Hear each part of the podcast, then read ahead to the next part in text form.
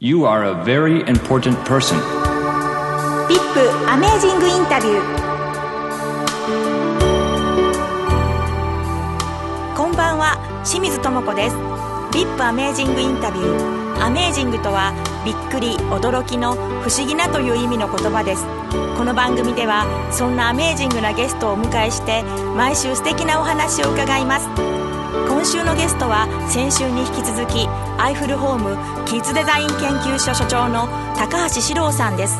株式会社トステム住宅研究所傘下のアイフルホームカンパニーが子どもの住環境や家庭環境について研究開発を進めていくシンクタンクとして2008年4月に創設されたキッズデザイン研究所。子育てが楽しくなる家をテーマに開発された新商品セシボは第2回キッズデザイン賞を受賞しました。この度ダイヤモンド社から発刊された「こんな家で子供を育てたい」を編纂されたアイフルホームキッズデザイン研究所の名物所長高橋さんに4つの教育と題してお話を伺います。VIP アメージングインタビュー。この番組は夢を生み出す夢に近づく近畿産業信用組合環境福祉安全の城南電気工業所不動産活用のサンビルダー湯川胃腸病院プロバイドカーズ他各社の提供でお送りします。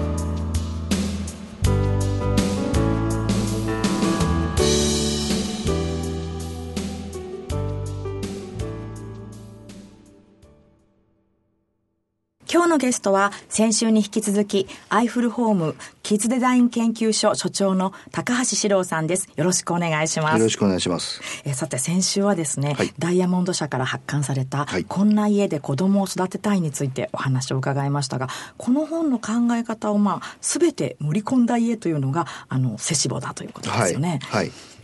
あのセシボはですね、あのまあ家庭って家と庭がくっついて家庭っていうですね。漢字、家と庭で家庭、はい。はい、で、まあ、それで絆を育む家ということで開発しました。うん、まあ、庭っていうのが何かっていうことなんですが、うん、あの、今回ですね、あの、フラワーベッドという商品を作りまして、はい、それを使って、例えばその小さいお子さんがいる間は砂地にして、砂で遊ばせて、お砂場があるってことなんですね。でお砂場が必要じゃなくいい年頃になった時には、花を植えて。はあ。でフラワーベッドなんだ。はい、でそれを済んだら今度ハーブだとか野菜を植えて。家庭菜園ですね。でそうすることによってその自然の摂理とか自然がどうであるか、うん、その野菜がどうやって生まれるか、うん、でそれを調理して食べるっていう、うん、で庭の大切さっていうのはその家と切り離して考えるんじゃないんだよ。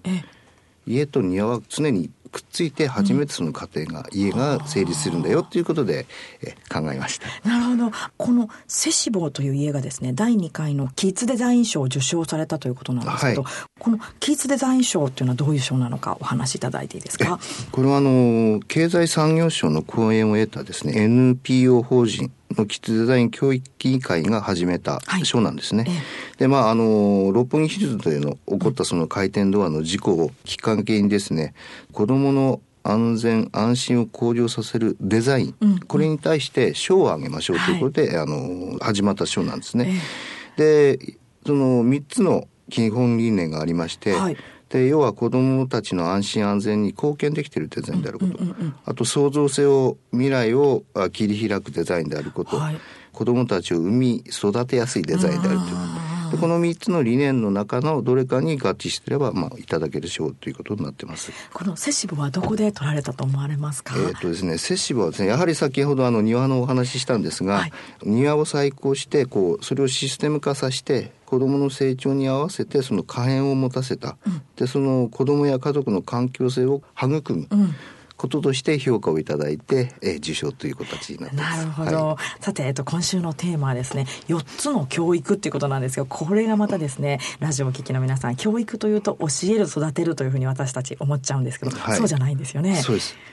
まあ、精子を開発にするにあたってその4つの視点ということで、はい、4つの教育、うん、これをあの実現する家にしましょうということで開発を始めました。うん、でこの4つの教育っていうのは一つはその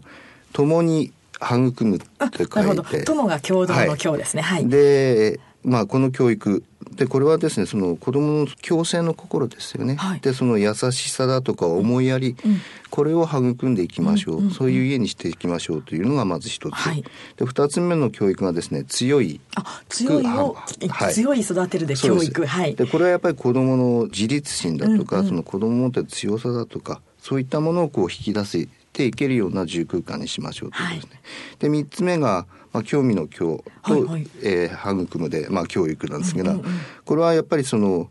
感動の心だとか想像力だとか感受性、うんうん、そういったものを住空間の中にこうしつらえてあげましょうという考え方ですね。興味の教育ですね。はい。で最後に里行く、まあ教理の教に行く。はい、でこれはやっぱりその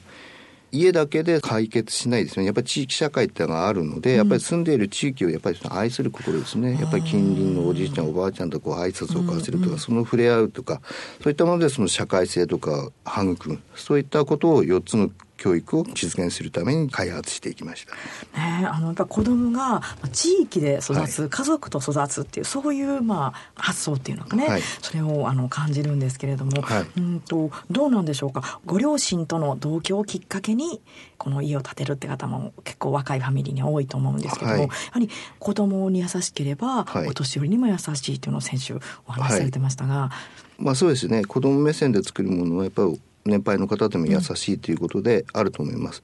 でやっぱりそのおじいちゃんおばあちゃんっていうのはすごくいろんなことが知ってて、地域の伝統的な文化だとか知ってて、はい、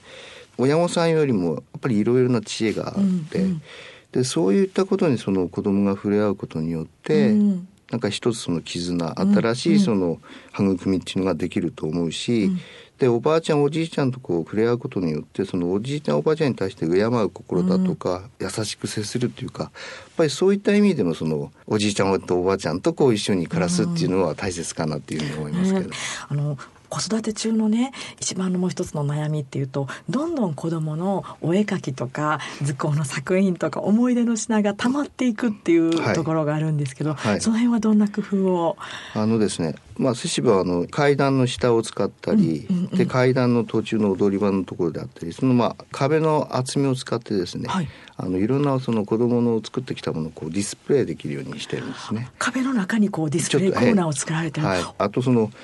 家族で行った写真なんかを子供室に入る扉にですね、うん、ディスプレイできるような思い出ドアっていうのも、はい、あるんで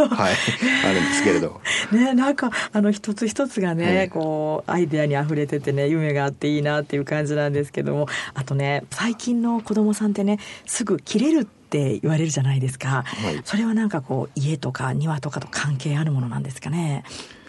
この本でもちょっと紹介してるんですが例えば果物ってどっから来るのって聞いた時に、うんうん、スーパーマーケットからって答えるそうですよね。うん、でそれってその物語が切れちゃってるんですよね。でその後ろには、うんまあ、青森のりんごを生産している方だとか、うん、愛媛のみかんであるとか、えー、で一生懸命育てたものをスーパーマーケットに来て、うん、でそれをそのお父さんお母さんが働いて購入してきたものがその家に届いて食べるんですよね、だから全てその物事っていうのは物語があると思うんですよ。えー、でそれが切れてしまっていることが、僕はダメなのかなと、すべてそのストーリーだとか物語そういうものをすべてこうつなげたものをちゃんと子どもたちにこう教えていってあげれば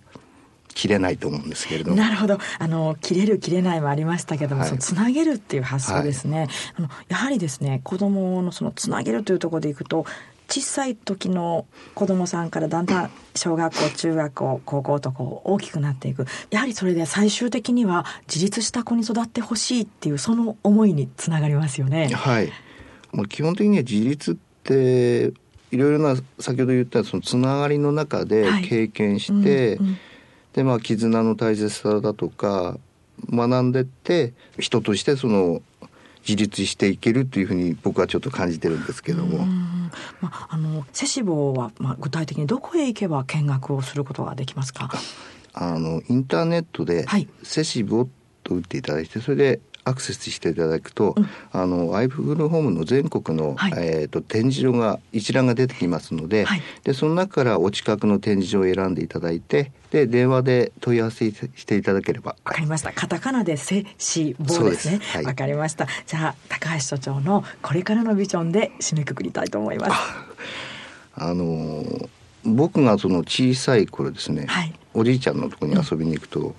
悪さをするとですね孫たちにですね、うん、この宝物って言って怒るんですよね。えこの宝物っておっしゃるんですか？えーはい、で僕はあの子供って宝物だと思うんですね。はい、僕たちはその宝物のためにですね、うん、で自分たちの生活も含めてですよねやっぱり未来にとってその夢とか希望が持てるそんな社会だとかやっぱり地球を作っていかなきゃいけないと思うんですよね。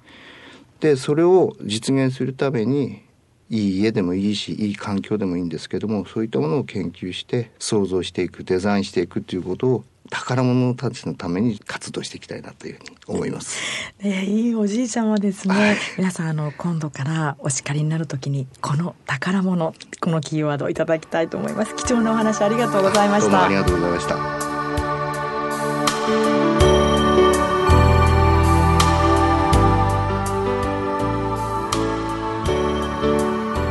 ップアメージングインタビュー。いかがでしたか？来週のゲストは銀河鉄道999や宇宙戦艦ヤマトなどの作者である漫画家の松本零士さんです。漫画家生活50周年を迎えられた松本先生のアメージングなアニメ人生に迫ります。インターネット動画では松本零士さんの50周年記念書き下ろし原画を配信します。どうぞお楽しみに。You are a very important person. VIP アメージングインタビュー。この番組は夢を生み出す夢に近づく近畿産業信用組合環境福祉安全の城南電気工業所不動産活用のサンビルダー湯川胃腸病院プロバイドカーズ他各社の提供でお送りしました。